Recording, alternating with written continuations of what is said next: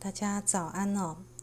那关于昨天去重生火焰啊、认识火凤凰的人们呢，啊、也许有人会好奇说，这个火焰会不会很炙热呢？呃，的确哦，当一个人的热情跟他的一个渴望燃烧到足够炙热的时候呢，这个火焰是可以让他就是 ascension。可是我们昨天大家都是哦，如果大家有感觉到很热的话，那是很正常的一个体感啦。啊，那我在今天呢的晨读，我选了一本就是印度的奥义书哦，凯纳奥义书，这是我九十一年的时候读的。我觉得有一个关于梵本质跟真相，因为梵天的梵那个梵字哦，梵天的梵，或是你可以念梵，它就是呃本质跟真相哦。关于这样子的一个解脱呢，因为凤凰涅槃，我为什么把这第六道光放在就是点化之光，而且是很强烈的光，因为它是重生与生命的啊，一个人可以说他得到一个蜕变嘛，嗯，那为什么大家要佩戴紫水晶？因为紫色，它这个颜色，那个泰勒斯之城的人们有说，就是夸胡，就是紫色跟就是呃橘色，因为这个。橘红色再上去就是紫色嘛，第七道光是紫色的火焰。那紫色是一个炼金术的火焰，如果你觉得要转化的话，可以用紫色水晶来去降温啦，嗯，或者是说用紫色火焰来做一个变电器哦，这样子。好的，那呃，梵天就是关于梵天的这个奥义书呢，它在就是两百三十三页，它有一个就是嗯小故事啊，就是有个小孩子他去问爸爸啊，爸爸什么叫做就是梵天的那个梵，梵是什么？我不了解，他爸爸就跟他讲一个故事。他说：“我的孩子啊，假设差役带一个人走过来，他说他偷了东西，他犯了罪。那这个人不断的为自己辩护，说他没有罪啊。那差役们呢，就会做一件事情，他会假装说把斧头烧热，给这个人去握。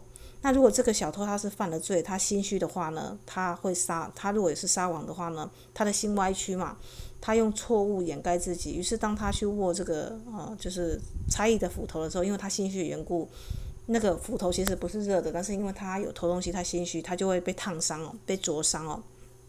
那么人们呢就会帮他处死啊，就是印度那个时候是可以处死刑的，因为这个错误无法就是。啊，就是人不能欺骗自己嘛，就就是别人看你的错误也是蛮清楚的。可是如果他这个人他是居心正直，他不曾偷窃，那么他是诚实的话，他去握那个燃烧的斧头，他就会发现，哎，这个斧头并不烫啊。他会用真实的一个感知去握这个斧头哦。所以当他握住了斧头，他不被灼伤，因为他什么？他用真理来掩盖自己哦。所以人民就会将他释放哦。所以了解自己的一个本来真相的人呢，就也会将自己释放。好啦，就像那个不被灼伤的人一样哦，所以哦，我们说的那个凤凰的火焰，或是重生与生命的火焰，哦，你能够做凤凰，跟在那个火焰的莲花瓣上不被灼伤，那恭喜各位哦，你是一个长期用真理跟真相啊来去思考的人哦，或是啊能够如实的活在当下的人哦，所以在那个东西里面呢，啊你在存在的万物当中，你可以找回自己。他就说：“那就是真理，那就是自我，那就是你哦。”那问这个问题的人是首吠多切陀哦，哦，所以他就了解父亲的有的那个有是什么东西哦。嘿，他说。不被灼伤的人呢，知道有的人就不会再出生了，因为我们说的那个涅槃轮回解脱嘛，啊，这个火焰是可以当把一个人不经过死亡就转化为光体哦，是很强烈的。那这道火焰我要补充一下，就是那个如果你昨天经历过第六道光的重生与生生命的火焰呢，它的呃也有很多大师，比方说像那个耶稣基督啦，那是一一代的导师，比方说像佛陀啦。啊，就是弥勒啦，他们能够达到转化形体的人呢，其实他们都有这个辉煌的一个光环在他们四周左右，而且他们不会被这个这个光跟这个火热所灼伤哦。嗯，那么真理究竟是什么呢？啊，在第七部一到二十六章，我有做一个摘录哦。我觉得，诶，如果大家有兴趣的话，可以去看奥义书哦。这这一本书其实是蛮值得看的，就印度的一个经典哦。那。呃，问问题的是那个什么呃，那罗陀呢？他跑去问他的师傅，就是呃，萨那居摩罗。这印度文好长哦，印度人名字好长哦。啊、我就简单就是就是说他们的对话啦。他说：“可敬的先生，因为先生就是老师的意思嘛，请指导我。”然后这个萨那居摩罗就对他说：“嗯，那你要先告诉我你所你所知道的，我才能够告诉你你不知道的。”哇！所以，如果说当老师的人，你的学生莫名其妙跑来问你说：“老师，请告诉我这个这个。”你就说：“那你先告诉我你会什么吧。”嗯，通常很多学生就点点点了，嗯，所以这个老师也不是省油的灯哦。然后这个这个学生呢也很厉害，他说：“哦，可敬的先生啊，所有的这一切呢，我知道的只是文字，我并不晓得本身哦。本身我想应该是紫色真相啦，或是真实的那个呃体验哦。呃，曾有像您这样的长者告诉我，晓得本身的人呢，可以超越忧苦。啊、可是呢，我是一个受忧苦侵袭的人。可敬的先生啊，请帮助我跨越忧苦到彼岸。”这个学生，这个学生其实是很聪明的。我猜他是有点，应该是印度时期的文青吧，嗯，多愁善感。然后那个刹那君摩就说啦，呃，你所读过的确实只是一个名字哦。我们知道那个知识，如果你没有实践在生活当中，它就只是知识而已这样子。然后他就告诉他说，你就想办法把名字当做梵哦，就是那个本质真理去思考，去沉思哦。啊，把名字当做反来沉思的人呢，可以出乎自己的意志，达到名字所能涵盖的范围哦。然后那个那罗陀就说了：“可敬的先生，那有超越一个名字的东西吗？”他说：“当然有啦，超越一个，当然有超越一个名字的东西。那是什么呢？可敬的先生。”哦，那他就说啊，的的确确，语言要胜过文文字哦，跟名字。如果没有语言的话呢，那么公正跟不公正的，真实和虚假的。愉快和不愉快的便没有办法区别了，所以这个老师就告诉他，语言语言是让你晓得一切哦，所以你要对语言加以沉思。那把语言当作反来沉思的人呢，就可以出乎自己的意志，达到语言所能够涵盖的范围。哇，已经能够了解所有的语言，这大不大？大。可是事实上呢，你只是懂得语言，你会不会到真理，并不会哦。所以这个学徒很快就问了，这是啊、呃，就是有没有什么超越语言的东西哦？他这个问题就是啊、呃，有没有什么胜过什么？这样一环又扣一环哦。这是我喜欢奥义书的原因，他就是他会问出一个就近的真理啦。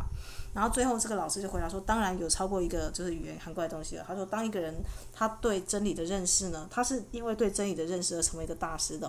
那他就说，可敬的先生，我可以对真理的认识成为大导师吗？他说：“可是你要先渴望认识真理啊，可敬的先生，我渴望认识真理哦。那个啊，就是那罗陀就这样对他老师说。好的，那老师就说了，当一个人领悟真理的时候呢，他才说出真理。一个人必须去渴望体会这种领悟。他就说，可敬的先生，我渴望去领悟。那还有一层深是一层，但我发现有没有像剥洋葱一样哦？那那个就是那那罗陀的老师，就是那个。”刹那居摩罗，这名字真的好长哦。他就回答说啦：“当一个人反省的时候呢，他才领悟哦。没有反省的人不会领悟，只有反省的人的领悟呢，他才能够哦、呃，就是他渴望体会这种反省，他才会去了悟真理哦。那他就说：渴望可敬的先生呢，我渴望去体会反省。那反省是什么呢？啊、这个这个先生又说啦：当一个人有信仰的时候呢，他才反省。没有信仰的人呢，是不会反省的。”只有信仰的人才反省，呃，所以有一一个人呢，他必须要体验这种信仰哦。那那个学生就是纳洛陀就说了：“可敬的先生，我渴望去体会信仰。”这时候很多人都觉得这个这个信仰可能是信奉某个宗教、某个神嘛，对不对？嗯、可是这个这个他的老师就很厉害啊。这个刹那居摩罗就说啦：“当一个人心无旁骛的时候，他才信仰哦，很厉害哈、哦。他不是告诉你要信什么神或什么宗教，他说要心无旁骛哦。啊、呃，没有心无旁骛的人不会信仰。然后那个学生回答说：‘可敬先生，我渴望去体会什么叫做心无旁骛哦。’哇，这真的是太难了。我们一般人要专注就是一个小时，其实就很难了，特别是四十分钟以内哦，就是我们的意志力是有限的、然后这个啊，就是他老师刹那君摩就说了：当一个人呢，尽其职责的时候，专一的时候呢，他才心无旁骛哦。没有尽其职责的人不会心无旁骛哦。那他学生就回答说：“可可敬的先生，我渴望去体会什么叫做尽责，有没有尽责任哦？一个人要尽责才会心无旁骛哦。那大家想说这个责任是什么？我们一般人都觉得说，我们对自己的国家、对自己的政党、对自己的学生、对自己的一个父母、对自己的孩子有责任。可是这个责任真的是尽责吗？”还是我们说的，就是我们说的七修炼七道光的人会知道嘛？你在这个世界上的任务不是去度别人，是去度自己嘛？你对你自己尽责了吗？你有跟你的高我连接吗？就那个 A 耶阿修 A 耶那个我是即我是，呃，当你能够对那样子的人对自己的那个最高的那个版本尽责的时候，呃，你才能够达到一个辉煌的蓝图嘛？那你去实现你生命中的真正的目的的时候呢？呃，其实你旁边的人都会为你而喝彩哦，没有人会因为你的胜利而失败哦。就是我们一般都会设想说啊，我如果去做什么事情，呃，可能我的妻子啊，或者是我的先生或者是什么的都不会理解我。可是那个恰恰相反呢，我们看到很多，比方说像佛陀出家，你知道他的那个太太跟他的国王，他要继承王位，他抛弃王位，哦，对。乍看之下，你去实现你的人生的最终极的目的，是会很多人会觉得不能理解。但是当你成佛，或是你成就那个最辉煌的本版本哦，啊，就是比方说你做最真实的自己的时候呢，其实你旁边的人才然后就会为你真心喝彩赞叹哦，就是你活出了你自己了，嗯。我觉得这个尽责其实是可以，大家可以去深思一下，什么叫做真正的尽责哦？就是一个人为什么尽尽责的时候，他才会心无旁骛哦？好的，那什么样叫尽责呢？那个他的那个老师，就是那罗陀老师，就是萨那居摩罗又说啦，当一个人获得福佑的时候呢，福佑就是恩典啦。啊，我觉得他是一个无时无刻的感恩的心境哦，他才尽其职责哦。没有获得福佑的人呢，不会专一。只有获得福佑的人才会专一哦。一个人必须去体会这种福佑是恩典。然后那个他的学生就说了：“可敬的先生啊，我渴望去体会什么叫做福佑哦。福就是造福的福，然后佑就是保佑的佑哦。”然后那个先生就说了：“无限就是福佑，有限的东西没有福佑，只有无限是福佑。一个人必须去体验这种无限哦。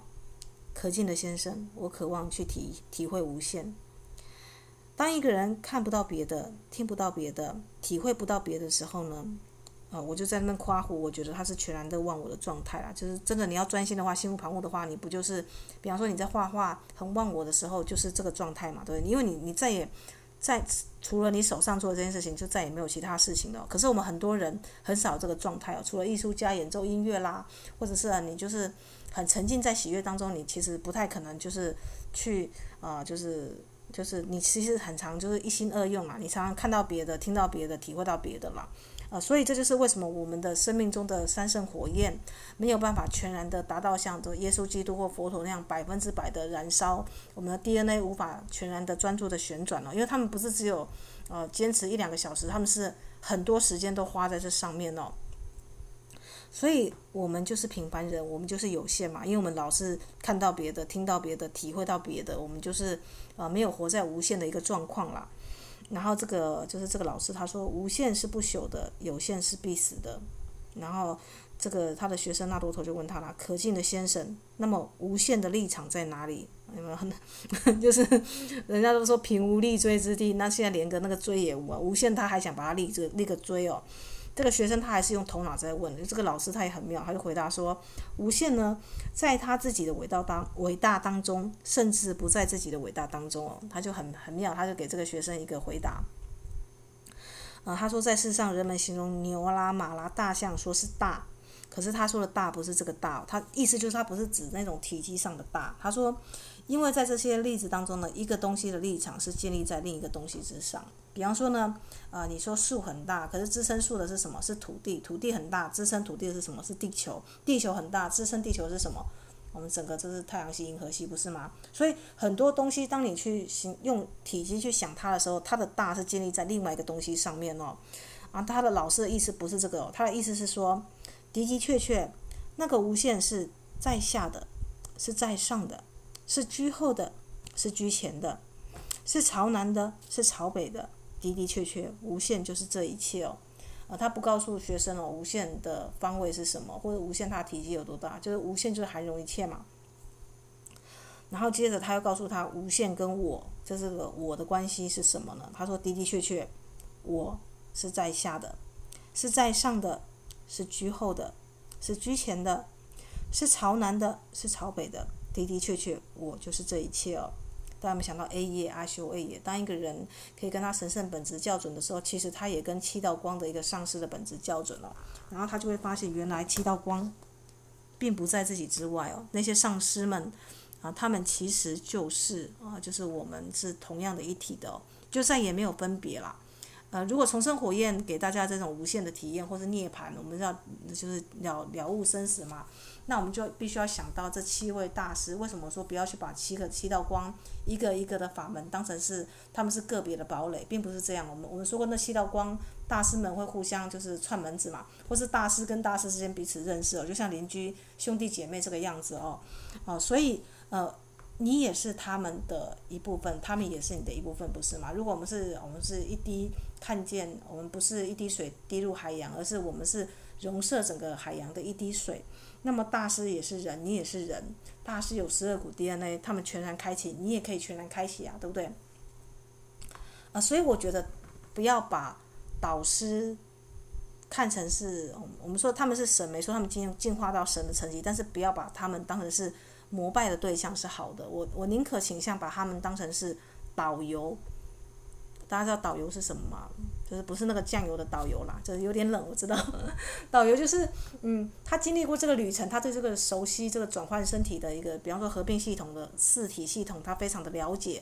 那他能够告诉你他走过的路，像佛陀就是会有很多经典指示他的学生嘛，呃，他把他走过的路程分享给学生，但学生要实际上去上路去旅游。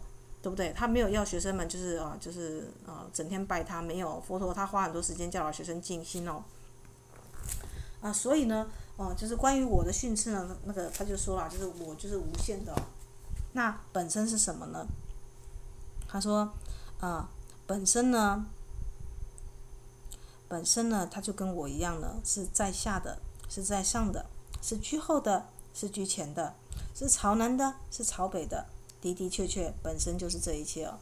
这个本身你可以说是事情的一个真理真相，但是本身我觉得我们都说，就是我本人我本身哦，本身要全然的临在的话，我觉得一定也是那个七体，因为我们说十二道光嘛，有其实有七个身体啊，只是说七道光跟你的合并四体系统，你的身体、情绪体、感受体、理智体，因为我们这生活在三次元的世界，这四个体是我们最常的使用的体哦。我们还有其他三个体是要高我来开启，或者是要用光来开启的哦，就是其他的五道光的一个开启的范围啦。就是其实是有十二个脉轮，十二股 DNA。那我们现在连就是很基本的四体都还没有，就是做一个啊，就是合并嘛。所以呢，他就说啊，当一个人呢能够看到这一点，就是本身啊跟无限跟我的关系哦，他能够看到这一点，反省这一点，体会到这一点，然后陶醉在本身当中。嬉戏在本身当中呢，沉迷在本身中，他变成一个自我的管理者。你们看到一个 keyword？自我的管理者，他发挥无限的自由，周遍世界。哦，你看到了自由，对不对？我们说了一个啊，了悟生死之人，就像佛陀满月的时候，他说的那首诗嘛啊，轮回的建造者，我看穿你的把戏了，我看到世界的机子，他看到最小的电子哦，啊的一个旋转哦，他知道万事万物都是电子来构成的。啊，所以呢，他能够去领悟自由的真义哦。可是，如果一个人不这么想呢？这个老师也讲了，他说，那些不这么想的人呢，是让别人做自己的管理者哦。他们啊，住在不免动摇跟结坏，就成住败坏的世界里。他们在世界之中，他们在世界上没有自由。所以，当我们说一个人要尽责任。当你还是为国家、为他人的时候，你是不是就让这个国家、让这个政党做你的管理者呢？或是你相信你的上司，啊、可是你的这个膜拜这个神、这个上司，你让他去做你自己的管理者，那就会就是我说的，就是菩萨们。啊，跟那个上师们其实是不乐见你成为一个佛教徒或基督教徒，他们要你成为基督跟成为神，成为那个佛。但是如果一些权威人士就说啊，你这个是大不敬啊，啊，佛陀跟菩萨他们是怎么怎么等级这样子，你最好是去拜他们。可是你拜他们，你念经那些经典，你有真的了解他的智慧吗？还是你只是像那种哦，我我早上一颗药，晚上一颗药这样子？而且你是念诵哦，因为我们说的，就是有一派是那种你念经你就可以到西方极乐世界。可是我觉得佛陀他们好像要你直接吃药，不是只是念嘞，对啊，就是我我感觉这个感觉就是这个样子哦。呃，所以呢，当我们说到真理的时候，他需要去体悟、去了解嘛，那甚至要去实践出来。那关于凤凰的一个就是呃重生生命的火焰呢，呃，我想就是关于真理，就是奥义书啊，因为奥义书很多门徒跟老师的一个对话，我觉得他可以。达到一个自我认识哦，比方说他一层又一层的去问嘛，问什么是真理，问什么是语言，什么是文字，那这些东西都很抽象哦，啊，所以当呃，他以这种就是很简洁的方式，就是回答出来。我那时候好像抄了蛮多的。对，可是我觉得，啊、大家只要就是能够理解说我们这，因为这是最后一堂的那个就是火焰的课程嘛，所以我希望大家去好好的去就是，啊、经历过重生与生命的火焰，我们要重生与生命嘛，对不对？那经历过这七道光的教导，我们在生活当中要重生什么，要复兴什么呢？啊、希望大家能够去思考哦。好，来祝福大家有美好的一天。